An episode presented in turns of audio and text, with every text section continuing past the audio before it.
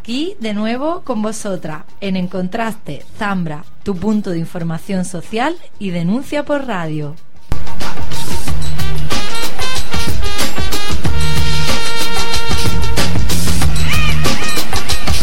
Hoy, de nuevo, disfrutaremos en este espacio de otro de los programas más interesantes de nosotras las personas. Esperamos que lo disfrutéis.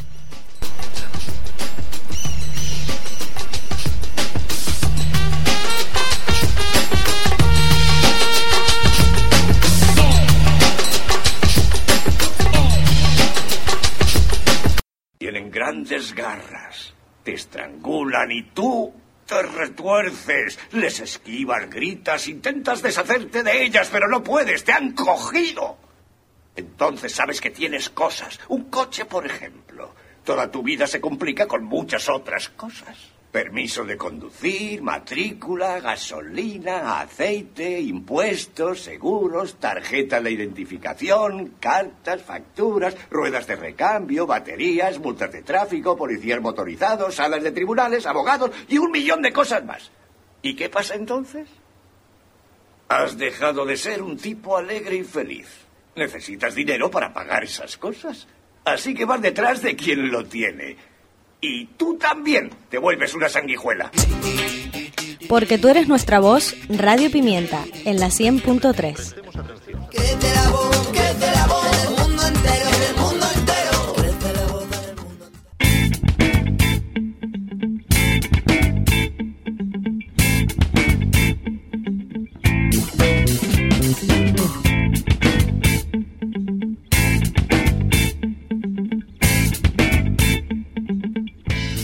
Bienvenidos y bienvenidas de nuevo a nosotras las personas. Hoy comienza una nueva temporada, una nueva andadura para este programa que realizan conjuntamente Radio Pimienta y las gentes de Baladre. Y muchos y muchas de nuestras oyentes se estarán preguntando qué es Baladre, que lo nombramos constantemente, eh, sobre todo en este programa. Eh, Baladre es una coordinación estatal que contiene colectivos de distintas sensibilidades, pero con una voluntad común, denunciar la desigualdad, la pobreza y la marginación en cualquiera de sus formas. Para ello, cada colectivo realiza a lo largo del año una serie de actividades de las que iremos dando cuenta desde aquí, desde el programa Nosotras las Personas.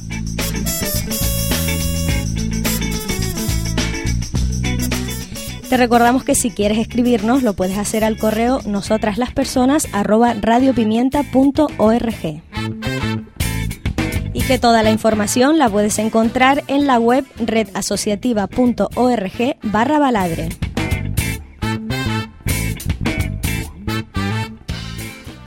Pero antes de entrar de lleno en la nueva temporada, hemos considerado eh, oportuno repetir algunas de las entrevistas más relevantes de la temporada anterior. Por eso en estos cuatro primeros programas eh, pues vamos a repetir las entrevistas de Antonio Moreno del colectivo Crack de Sevilla, también la de Tony Valero del País Valenciá del colectivo El Parque. Recordaremos los 10 años de Berrio Ochoa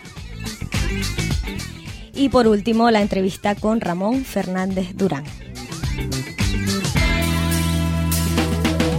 Todas ellas entrevistas realizadas la temporada pasada por Manolo Sáez.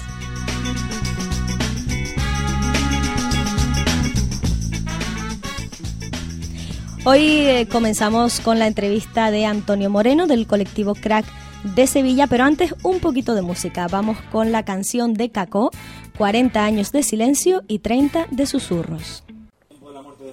Creo que eso fue después de los 40 años de silencio pues, y ahora han pasado 30 años de democracia, pues titulé la canción 40 años de silencio y 30 de susurro.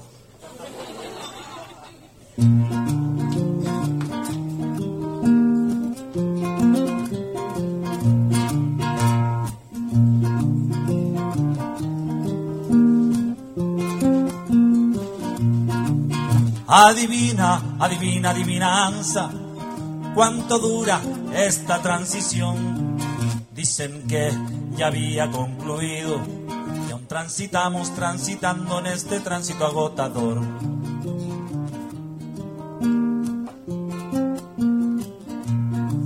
Hay que ver qué transición más larga. Yo era pequeño, no sé cuándo empezó, pero veo calles, monumentos y plazas con el nombre del ilustre represor.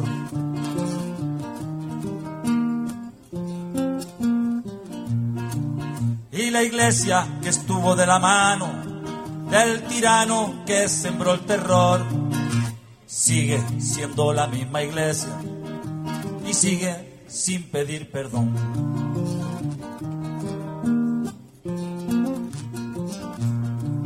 Todavía existe esa benemérita que fue el brazo ejecutor. Ni se han planteado disolverla y aún la vemos con el tricornio vigilando la institución.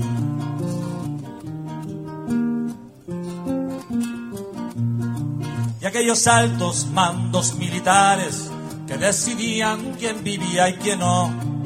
Una vez muerto el susodillo, siguieron cobrando y en sus puestos nadie los relegó.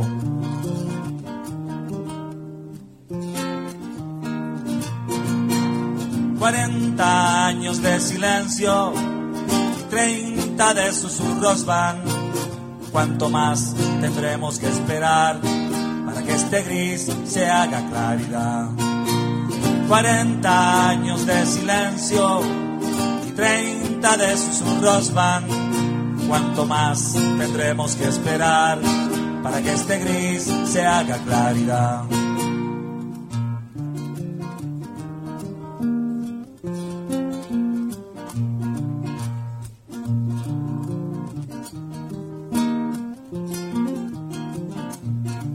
Los mandatarios a la sombra del caudillo aprovechando la veloz constitución, se dieron prisa para fundar partido y surgieron demócratas de ocasión.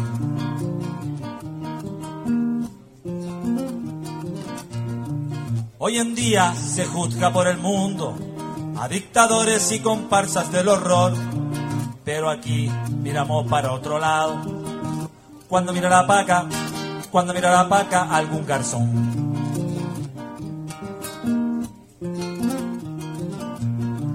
Aunque vean ahí a un rey puesto, no lo puso aquel ni tú ni yo. Lo puso ese que era muy malo. Le dijo, ven, vas a ser rey, lo digo yo.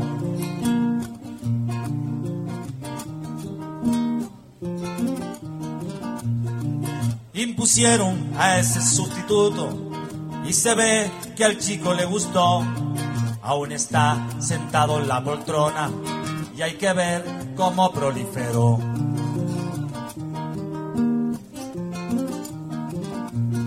Ya si arrastramos esta monarquía y los lastres de inconclusa transición y seguiremos así transitando, transitamos transitando por este tránsito agotador.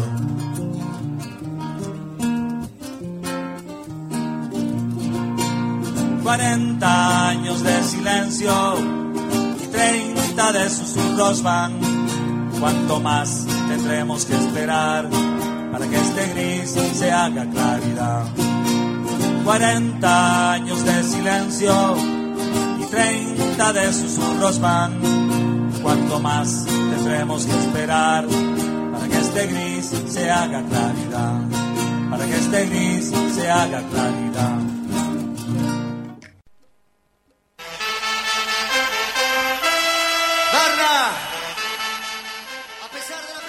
Esta noche en Nosotras las Personas, para todas las radios libres, comunitarias, de habla castellana, para sobre todo esas páginas web que van colgando programa a programa, tenemos a una personita que queremos un montonazo, que se hace querer, que lleva muchos años conviviendo, analizando, compartiendo, generando afectos por allá, por Mairena por Sevilla. Antonio Moreno, compañero inquieto, activista, miembro del CRAC, y uno de los textos que la verdad nos dejó súper contentas a todas que salen en el número 66 de la Yetra A sobre barrios. Buenas noches, Antonio.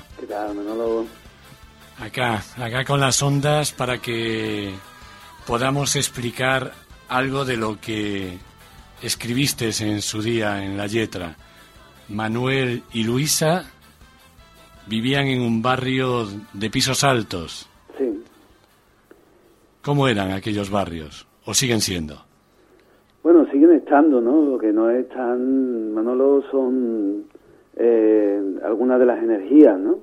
Eh, se han transformado, son, son otras energías y son otros barrios, ¿no? Creo que también la, la propia fisonomía de lo que conocemos ha ido cambiando, ¿no?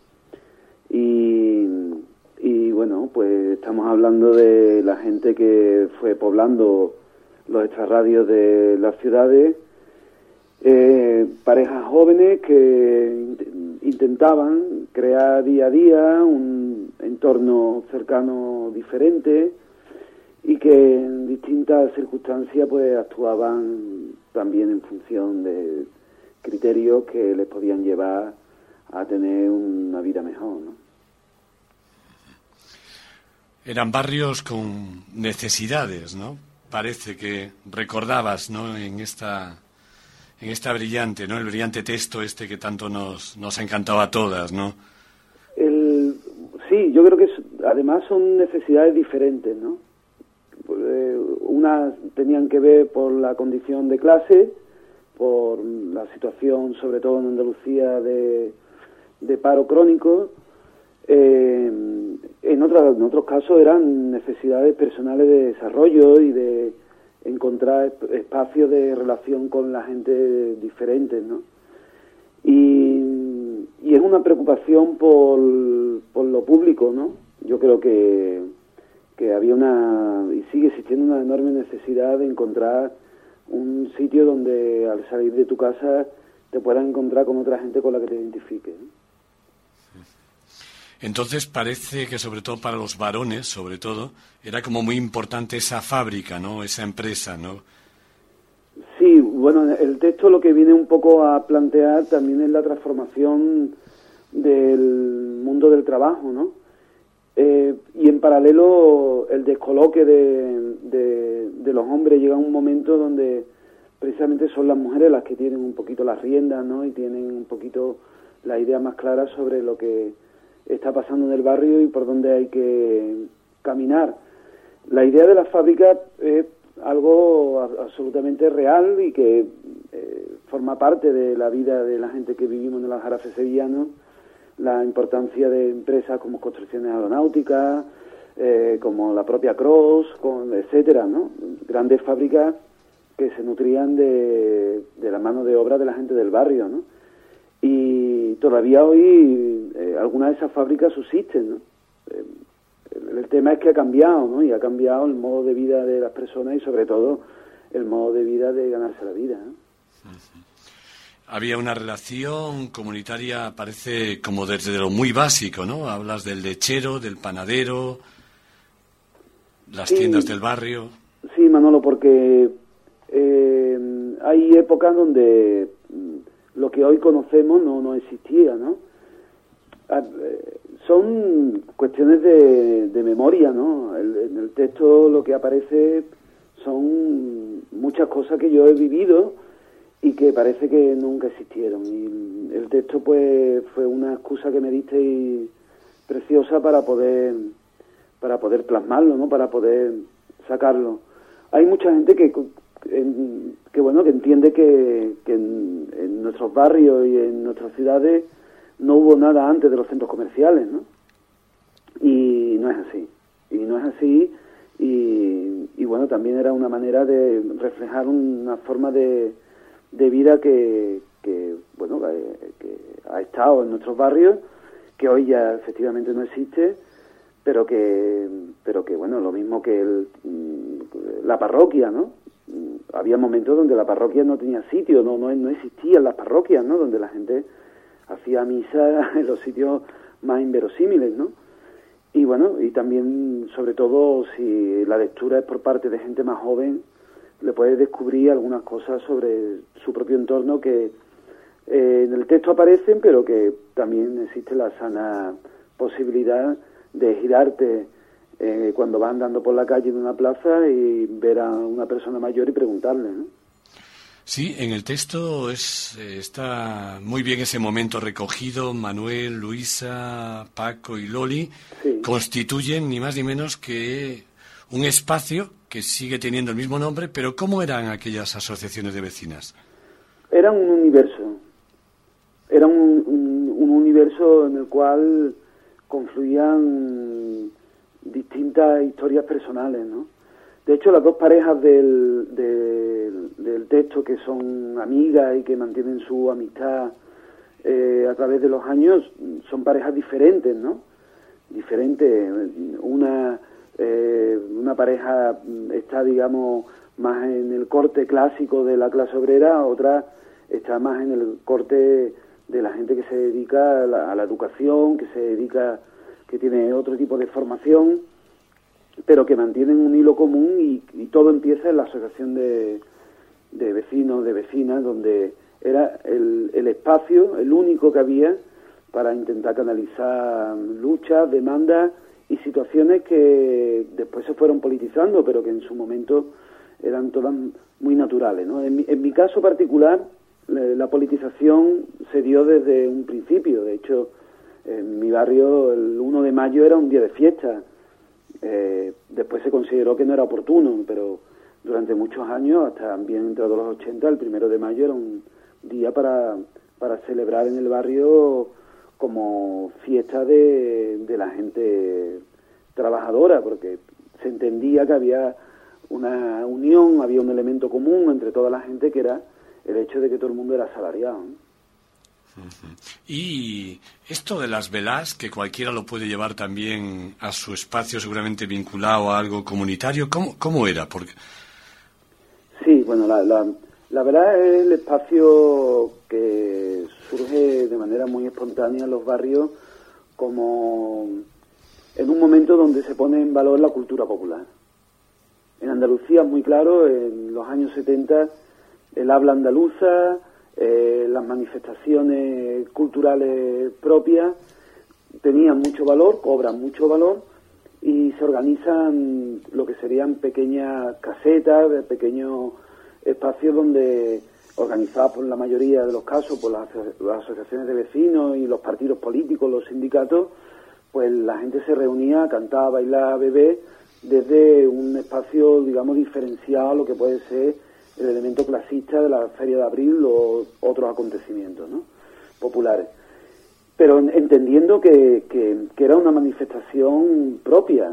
Eh, hoy día las sevillanas están eh, fuera del estrato reivindicativo, ¿no? Nadie que se entienda dentro de los movimientos antagonistas lo verás cantando sevillanas, Es algo que también hemos perdido. se, han perdido muchas cosas y entre ellas las manifestaciones populares pues se han convertido en una música más del mercado y, y bueno, y de todas maneras han cambiado mucho los tiempos, ¿no? En este momento la cultura popular mm, por antonomasia tiene que ver con el reggaetón, tiene que ver con, con el hip hop, tienen que ver con otro tipo de manifestaciones que también se intenta reflejar a lo largo del texto. Sí, eh, hay un momento que ubicas muy bien el tiempo, referéndum de la OTAN, pérdida por muy poco, intervención en la noche previa de Felipe González, algo prohibido por ley, llamando a la gente a votar sí, y unas mujeres que aprenden a construir un espacio propio ante la negación del supuesto de todas, ¿no? No, es que yo creo que por lo menos lo vivimos así en muchos barrios la, la pérdida del referéndum de la OTAN supuso para mucha gente un todo nada, ¿no? Eh, y también supone la ruptura con las organizaciones tradicionales de lucha, ¿no? Los sindicatos, los partidos políticos. A partir de ese momento, la gente que vivió activamente los 70 y que era madura en, ese periodo, eh, sufre un varapalo emocional importante, ¿no? Y se empieza a sentir que nada se puede cambiar y que en definitiva una, si una movilización como la que existió en todos los territorios del Estado contra la OTAN no conseguía su objetivo, ¿qué lo iba a conseguir? Y resultó que efectivamente pues fueron las mujeres, en, el caso de, del- de mi barrio y la gente que yo conozco y del entorno que yo me muevo, las que efectivamente buscaron nuevas fórmulas de organización, nuevas fórmulas de, de articular necesidades, ¿no? Pero Manolo, yo no sé si eso fue así en todos los sitios, Eh, que también creo que merece la pena decir que, que corresponde a la gente que lea el texto corroborar o no si esas situaciones se dieron así de esa manera. Me parece que una parte interesante de la utilización de, de lo que sacamos en la letra, en lo que sacamos en otros con otros materiales y con otros textos tiene que ver con eso, ¿no? Con hacernos reflexionar si nuestra realidad fue así, no fue así, también para entender el presente. ¿no? Sí, eh, y sobre todo lo que sí que creo que coincidía en el tiempo y yo por lo menos corroboro, ¿no? En, en mi espacio también vital en aquellos momentos, es que las mujeres sí empiezan a construir espacios propios, ¿no? En los barrios, ¿no? sobre todo espacios propios que, que sí son una alternativa viable a estructuras más jerárquicas. Yo creo que ahí eh, la militancia, tal y como se entendía, empieza a morir. Empiezan a hacer otra cosa. El activismo, la, participación solidaria, son eh, otras maneras. Creo que a partir de ese momento, de mediados de los 80, la gente empezó a no sentirse cómoda con las estructuras del centralismo democrático, ¿no? Y creo que a partir de ahí empieza a, a emerger nuevas formas de organización que son las que en este momento ahora mismo mm, coexisten con, sindicatos, partidos, eh, todo tipo de asociaciones, ¿no? Que son modos de organizarse más flexibles, horizontales y que mm, entienden, entienden esos espacios como un medio para intentar canalizar necesidades, intereses, etcétera, y no como una estructura que hay que mantener a salvo de, de- lo que sea. Bueno, en la radio, Antonio, sabes que, bueno, estamos en Radio Pimienta para toda la red castellano del eh, América y Estado español, Canarias en África también, desde aquí, desde la Orotava, y Antonio Moreno del Crack, pero lo intentamos, buscábamos a Gracia, pero pero eso era casi imposible, amor. Antonio, vamos a seguir, vamos a seguir. Antonio Moreno del CRAC, desde Mairena, recapitulando ese texto tan bonito que nos hizo realmente sentirnos, uff, como en una nube, recomponiendo parte de nuestra historia de los últimos años en estos barrios. Y en tu barrio, por los 80 finales, parece ser que también, igual que en otros muchos sitios, aparecía una escuela de gente adulta, ¿no? ¿Cómo era aquello? Sí, bueno, en Andalucía es que tienen un papel clave, no se puede entender el trabajo en barrios sin, la educación de personas adultas. Mm, eh, en Andalucía fue un movimiento, eh, después se fue institucionalizando y, y bueno, hoy en día pues dan clases de secundaria, ¿no? Eh, pero, pero fue un auténtico movimiento de, educación popular, de, de, una experiencia en, en muchos barrios, en muchos pueblos, de entender que si había alguna posibilidad de cambio social tenía que venir mm, de la mano de la cultura, de, de- de- del aprendizaje de, y del saber mm, más profundo de la gente, ¿no? Y bueno, las semillas de Paulo Freire se esparcieron por todo por toda Andalucía, claro. Claro, y casi en aquellos 80 eh, de reconversiones, de cierres de empresas, de autobuses que ya no salían con tanta gente del barrio, eh, aparecían algunas sustancias tristemente ilegalizadas, ahí están, que generaban muchos problemas, ¿no? En, en nuestros barrios, ¿no? Eh, no, sé, yo creo que hay gente que supere en este momento los treinta y tantos años, puede contar con, los dedos de, la mano uno y otro y otro y otro amigo que, se fue, ¿no? El, fenómeno de la heroína en los bares, en nuestros barrios, creo que es uno de los de las situaciones más delirantes del Estado llamado democrático. Eh, se hizo con la connivencia de, de autoridades, se hizo con la connivencia de mucha gente y hubo mucha gente que, que cayó en el camino y, y nuestros amigos, nuestras amigas, pues quedaron en el camino. Yo digo muchas veces que cuando nos encontramos un grupete, muchas veces hay silencios que dicen más que palabras y son silencios de recuerdo, ¿no? A los que ya no están. Y, paralelamente el movimiento de, de, entidades, de, de asociaciones y de grupos de lucha contra la drogodependencia, de prevención, de ayuda, de entender a la gente toxicómana como, un, como una persona enferma, fue también impresionante. ¿no? Sí, y además eh, parece que también era como bastante homogéneo o extendido. En tu barrio aparecían tribus, ¿no? Éramos. Éramos tribu, era un, el momento en el que en el que buscábamos un camino y buscábamos un espejo y buscábamos una identidad y, y lo buscábamos mucho de mucha de la gente la buscábamos en el rock and roll en, en la música en aquello que te identificara con, con la gente que tenía tu edad y que tenía tus propios gustos y, y efectivamente pues pues bueno pues creo que el, el rock and roll a mucha gente nos ha servido para seguir viviendo Cayó el muro, finales de los 80. Las calles, mucha gente cuestiona en el Estado español el servicio militar obligatorio. Algo de eso pasaba en tu barrio también, ¿no? Sí, el, otro día me, preguntaban la, la, primera vez que yo había sentido el impulso de la lucha por la igualdad, la lucha... Eh, mucha gente lo que le temíamos mm, como, como, lo más grande era el rollo cuartelero. El rollo cuartelero era mucho.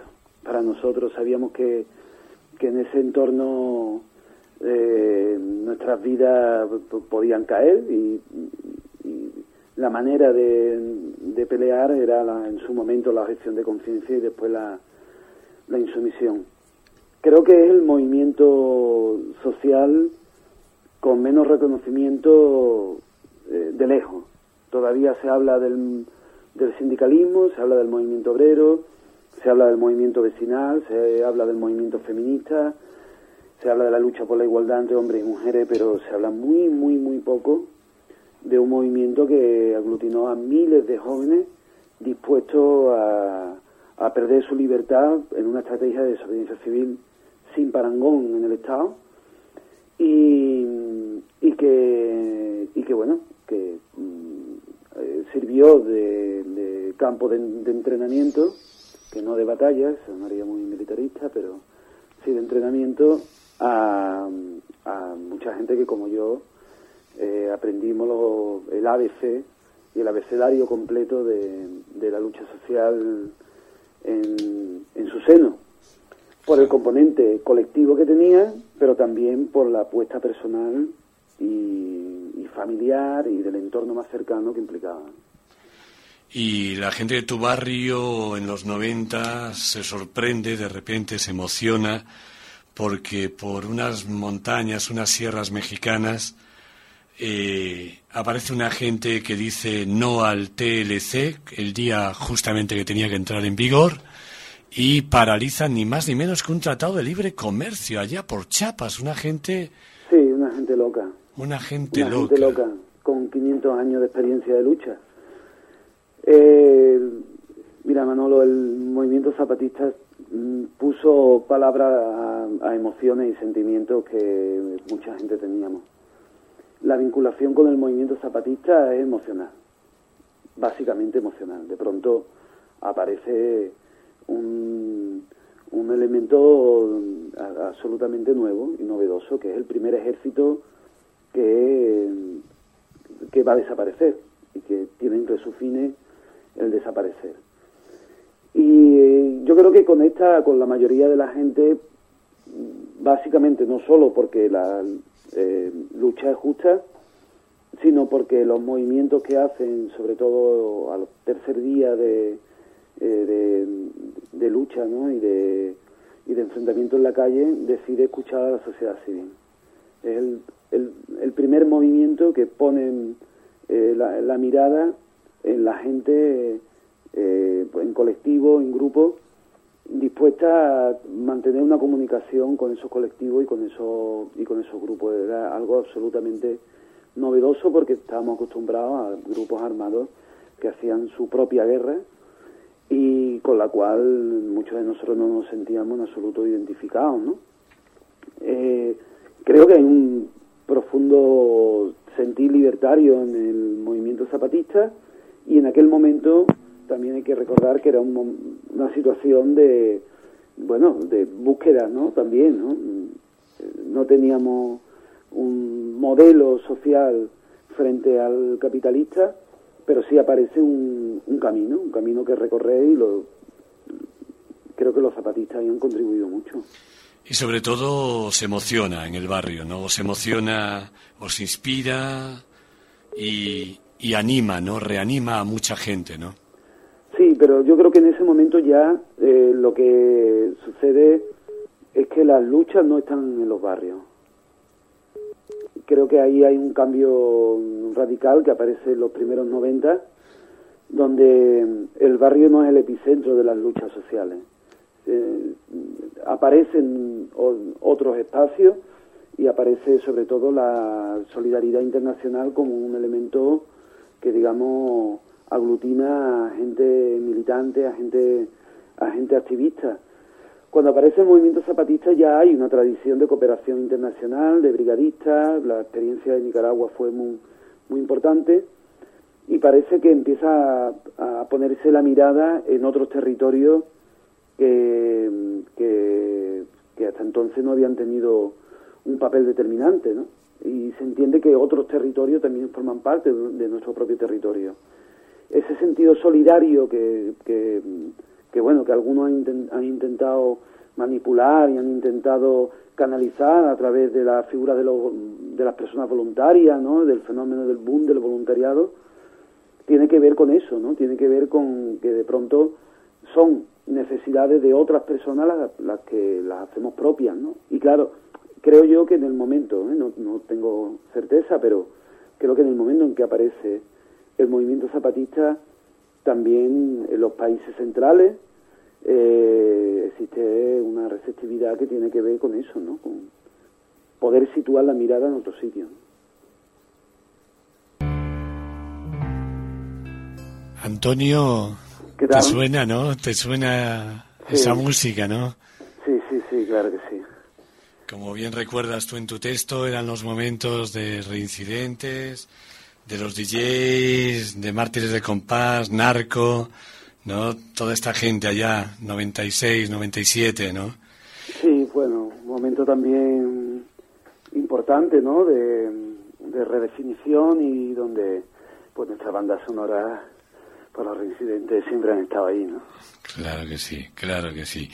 Y además en tu barrio habían aparecido unos edificios que parecía que eran oficiales, se habían incrementado gente que trabajaba allí, tenía allí su empleo, y aparecen como personas con títulos nuevos, trabajadoras sociales, animadoras, animadoras socioculturales, monitores para infancia. Sí, bueno, yo creo que eso se ha vivido en muchos barrios, ¿no? De, pronto pues efectivamente pues se crean muchos dispositivos sociales ¿no? y, y bueno y hoy día forman parte del, del paisaje de, de los barrios ¿no?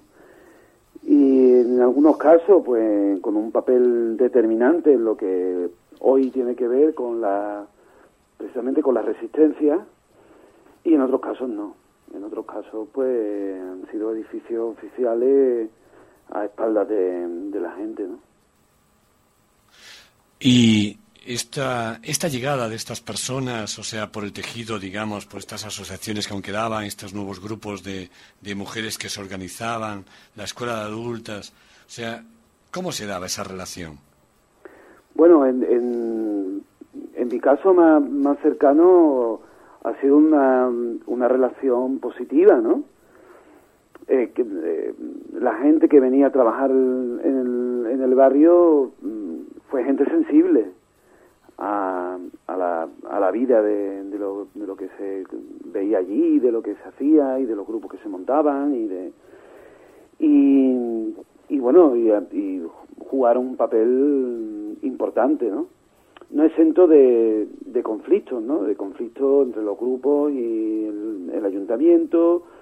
Eh, creo que ahí sí hay una, mm, un momento importante que es el, momento de, de que los ayuntamientos buscan la hegemonía en los barrios, ¿no?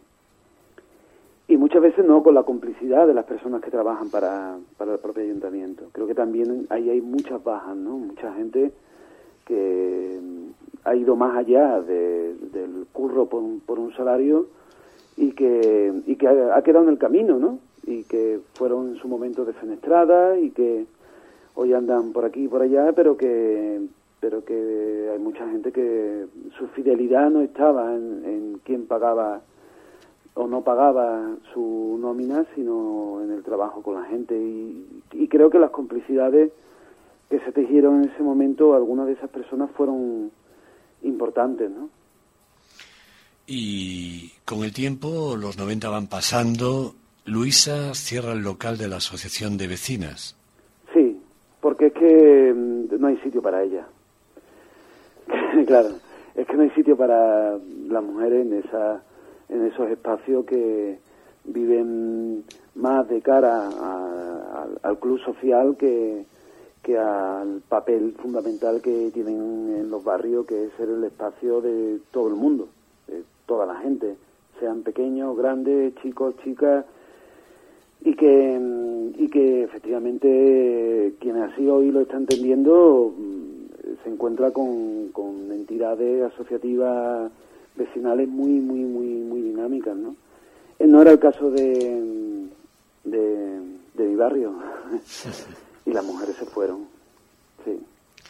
Y aparecen instrumentos que a la gente le va haciendo un poco viable o posible el aislamiento, ¿no? Entiendo que el DVD este que mentas, ¿no?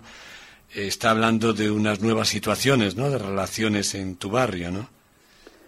Yo creo que hay momentos que, que ya se acercan muy al presente, que digamos es el pasado inmediato, en el que en el que efectivamente en, en los niveles de aislamiento son enormes, ¿no?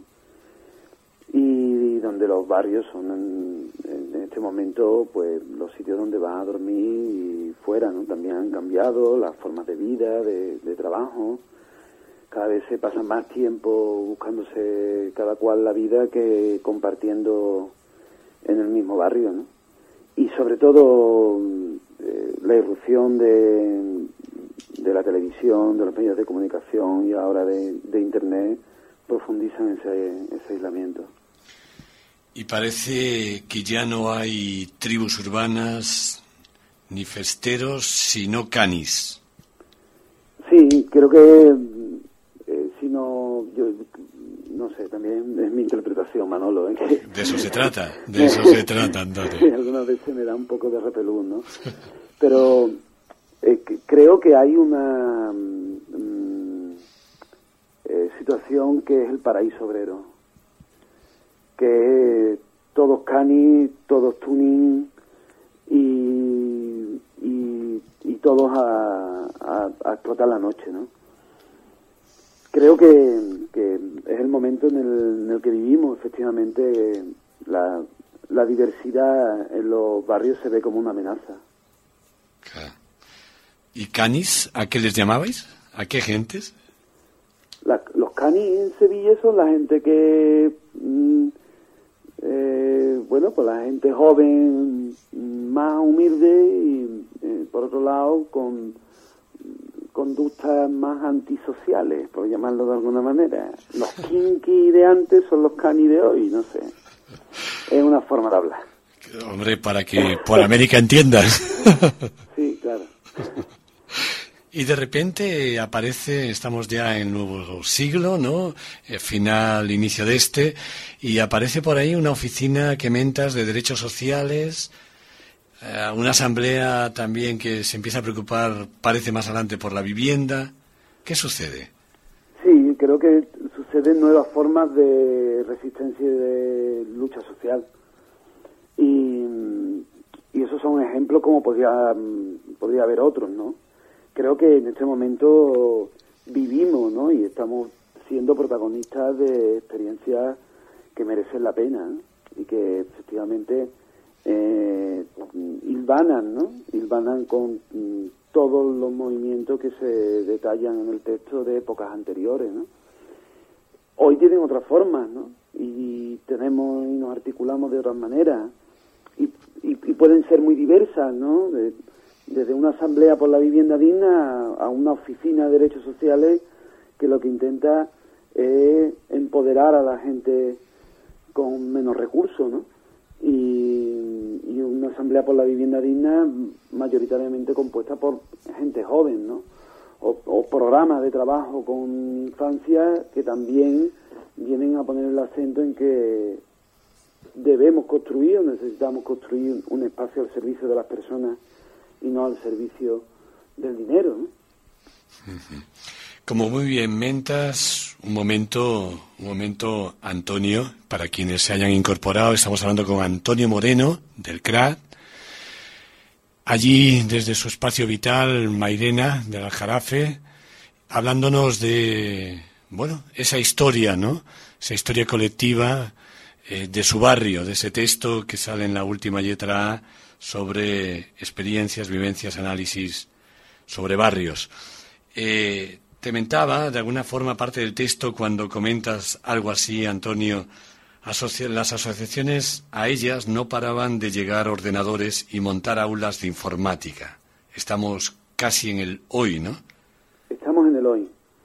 Y, está bien que digas casi porque ya las aulas de informática ya están montadas. Ah. Vacías, pero montadas, pero montadas, ¿no? Sí, lo que viene un poco es a, a poner de, manifiesto eh, el derroche, el boom, el sinsentido de, de alguna práctica mm, asociativa. ¿no? Eh, en el CRAS somos firmes defensoras de eh, la utilización de las tecnologías al servicio del tejido asociativo. Llevamos nueve años en ello y nos parece algo clave. Lo que nos parece, y creo que hay que poner el acento, es que hay que tener cuidado a la hora de, eh, bueno, de plantear que las herramientas sean una fórmula clientelar de relación con las administraciones públicas y con el poder.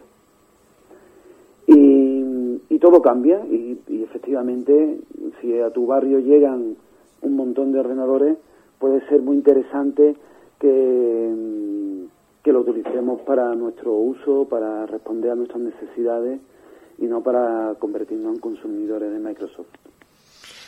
Y también aquí en Radio Pimienta hoy la gente hablaba ¿no? de lo que significó ese movimiento antiglobalización que también llegó a tu querida Sevilla en un sentido amplio de ciudad, ¿no? 2001, ¿no? Todo aquello, ¿no? Sí, sí, un espacio de aprendizaje. Otro más, ¿eh? que, que bueno, eh, eh, solemos magnificar el pasado. Y, y, y, ha sido otro campo de, de experiencia, lógicamente con una repercusión muy importante porque lo vivimos en primera persona y también por la dimensión global. Y, creo que responde a lo que antes comentábamos de cuando llegó el movimiento zapatista, ¿no? Creo que los barrios, la gente que estaba en resistencia, estaban mirando a otros sitios también. Y todo lo que fue el movimiento antiglobalización, que, que hoy se ha convertido en una nube de mosquitos antagónica, eh, y, con su bueno con su parte más oficiales, más alternativas y más con más nombre y apellido, pues fue un campo de experimento sobre todo para el ejercicio de la, de la gestión de la diversidad, ¿no? porque ahí confluimos gente que veníamos de muchas trayectorias. Y en el barrio ahora la mitad de los bloques es gente migrante, la familia entera de Javivi, de Mustafa, viven ya en el barrio. Sí, sí, forma parte de nuestro mm, cotidiano, ¿no? Una colonia de senegaleses, ¿no? También. ¿Cómo? Una colonia de senegaleses, ¿no? Importante. Claro, porque en realidad eh, es el fenómeno social de gran envergadura, junto con la lucha por la igualdad eh, del feminismo, que, nos está tocando vivir, ¿no? Que, el, que nuestro barrio, que se construye y se, vive como, como el viejo Antonio, de la emigración, de la pérdida, de, del, desgarro y sobre todo de, de la experiencia de tener que buscarse la vida afuera, a ser barrios de acogida, donde viven gente con otras culturas, con otras costumbres, con otras maneras a, a convivir con, con nosotros y con nosotras. Yo creo que, que, bueno, me parece que el elemento actual de, de más interés. Luego viene gente de Ecuador, de Colombia, cada vez más multicolor, ¿no? Eh, nuestros barrios, ¿no? Con lo que tiene de positivo. Sí, sí, absolutamente positivo y que también nos plantea el reto de la, de la convivencia. Porque tampoco el, el, texto no, no profundiza ahí mucho, ¿no? Yo creo que tiene que ver más con, con el presente y creo que en, los barrios queda mucho por hacer en ese sentido, ¿no? En cuanto a la convivencia, en cuanto a, a la percepción de que las personas que, que vienen de otros países pues son gente del barrio igual que, que todo el mundo. Y creo que ahí queda mucho, mucho por hacer, Manolo. Y el texto es el rizo de, de todo aún. Ya no pasa ningún autobús a recoger a, a la gente trabajadora porque ya no hay ninguna fábrica cercana. Las mujeres, en su inmensa mayoría inmigrantes, se arremolinan frente a la parada del autobús. Sí, hay un cambio, creo que es la imagen en movimiento que del presente. Eh, pues eso, las mujeres inmigrantes se van a, trabajar a, a, los domicilios de la zona rica de la ciudad y, y las fábricas han cerrado, ¿no? vivimos en otro momento, es otro el contexto al que nos enfrentamos, las formas de vida y de ganarse la vida son diferentes y la gente con la que nos relacionamos también. Y, y bueno, eso es lo que yo veo, que, también, no sé qué es lo que, a mí lo que me gustaría es preguntarle a la gente que escucha el programa cómo ve su barrio, ¿no? Y si eso está sucediendo, si no está sucediendo, de qué manera y cómo lo estamos abordando. Pero eso es lo que yo veo. Y ahora verás un socavón enorme, el anuncio de un metro, una gran superficie. Sí, sí. Em, hace poco en una de las actividades, em, espero que en América Latina también sea así, em, nos pedían a los participantes que lleváramos alguna comida, algo típico de nuestra zona. Yo lo que llevé eh, son dos cartones de, pizza. Porque lo típico de la zona en la que yo vivo, ahora, en este momento, pues es la comida basura. Sí, em, yo vivo en las Aljarafe sevillano y, y, aquí se están haciendo desmanes enormes, salvo aquellos que la gente de la plataforma Aljarafe Habitable está evitando, y está evitando con coraje y con, y con mucha mm, capacidad, pero, pero la fisonomía del barrio ha, ha cambiado. También en otros sitios que conozco, en otros barrios, donde la gente prefiere pillar el autobús o en el caso de las grandes ciudades del metro para ir al centro comercial y, encontrarse allí el paraíso proletario. Y Antonio, no, no podemos, no podemos desde Radio Pimienta desaprovechar la ocasión para hablar eh, de un programa, un proyecto en el que has dejado mucho de ti, que lo has dado todo con las compañeras de Colectivo Barrios, pero sobre todo todo lo que significa el diseño, tu entrega, creando futuro. ¿Qué es eso de creando futuro para quienes lo desconozcan aún? Bueno, Creando, creando futuro es pues la historia de un sueño. Es un proyecto que lo que intenta es desvelar la, la realidad a grupos de gente joven eh, los cuales intentamos eh, hacerles reflexionar sobre el mundo en el que viven y conscientes de sus capacidades para transformarlo. Y, y estamos, llevamos cinco años con el proyecto en la provincia de Sevilla, en este momento se está desarrollando también en Cádiz, en, tanto en, universidad como por parte de entidades en la ciudad de Cádiz y, en municipios de, Asturias. Esperemos que en Tenerife se anime el personal y también lo pueda poner en marcha, pero Creando Futuro es, un, es una herramienta para intentar desvelar la realidad y intentar transformarla desde grupos de gente joven de una manera además que puedan reconocer, dinámica, flexible, a su bola y, basado en principios de la participación social y, donde pues efectivamente el intento el intento de, trabajar con gente joven desde la autonomía y, desde un poco la capacidad que tengan de, dar respuesta a sus necesidades pues, pues bueno, estamos consiguiendo algunos resultados, ¿no? Y bueno, y, es un proyecto efectivamente que, como dice, pues eh, personalmente me he implicado mucho, pero que, bueno, que es una obra colectiva, ¿no? O sea, un proyecto donde cada persona que ha asomado la nariz ha tenido un papel determinante y, es un proyecto hecho a sí mismo. Y no podía ser de otra manera, teniendo aquí ni más ni menos que Antonio Moreno, del CRA en la Radio Pimienta, ese barrio virtual, mundial, global, que estáis construyendo con ese portal llamado redasociativa.org, ¿cómo va? Al, que tanto debemos todas, por cierto.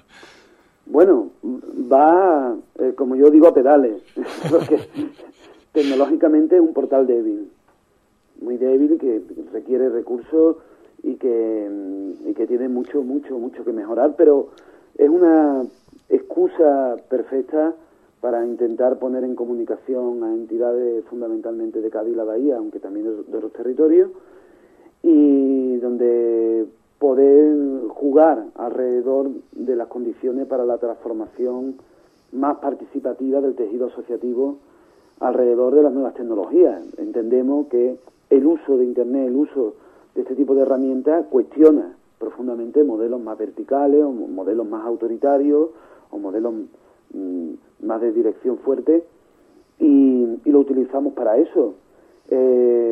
ahora en el mes de diciembre ha habido cambios en el portal que vamos a intentar presentar y lo llevamos con toda la ilusión del mundo y, bueno entendemos que ahí todavía nos quedan muchos pasos pasos que dar Igual que pronto Radio Pimienta también en ese mundo del Internet, de esos barrios que vais posibilitando.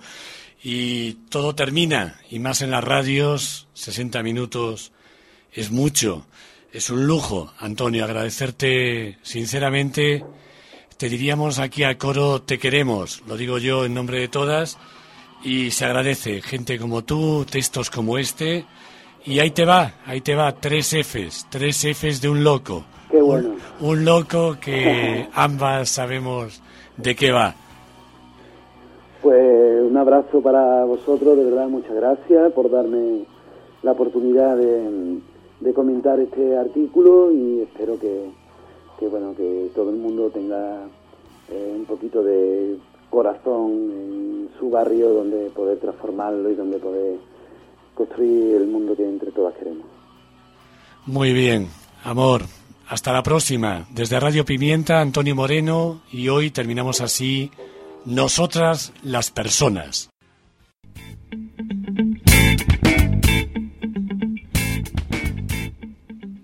Y hasta aquí el primer programa de la nueva temporada de Nosotras las personas.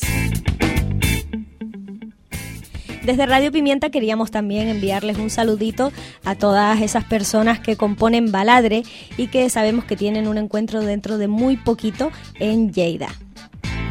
Esperamos desde aquí que todo vaya muy bien y ya nos contarán qué sale de ahí. Les recordamos a todos y todas nuestras oyentes que pueden encontrar información de Canarias y del resto del mundo en radiopimienta.org. y de Baladre en redasociativa.org barra Baladre.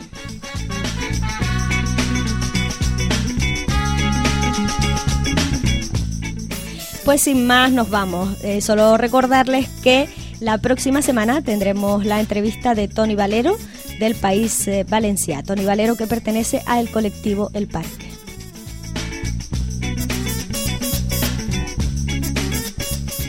Hasta la semana que viene. Ajul.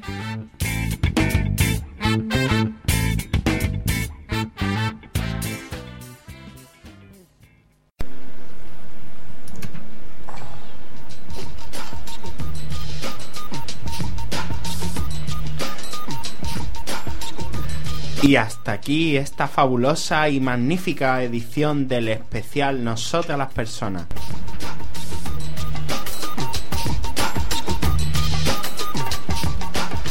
Os esperamos el próximo jueves en En Contraste Zambra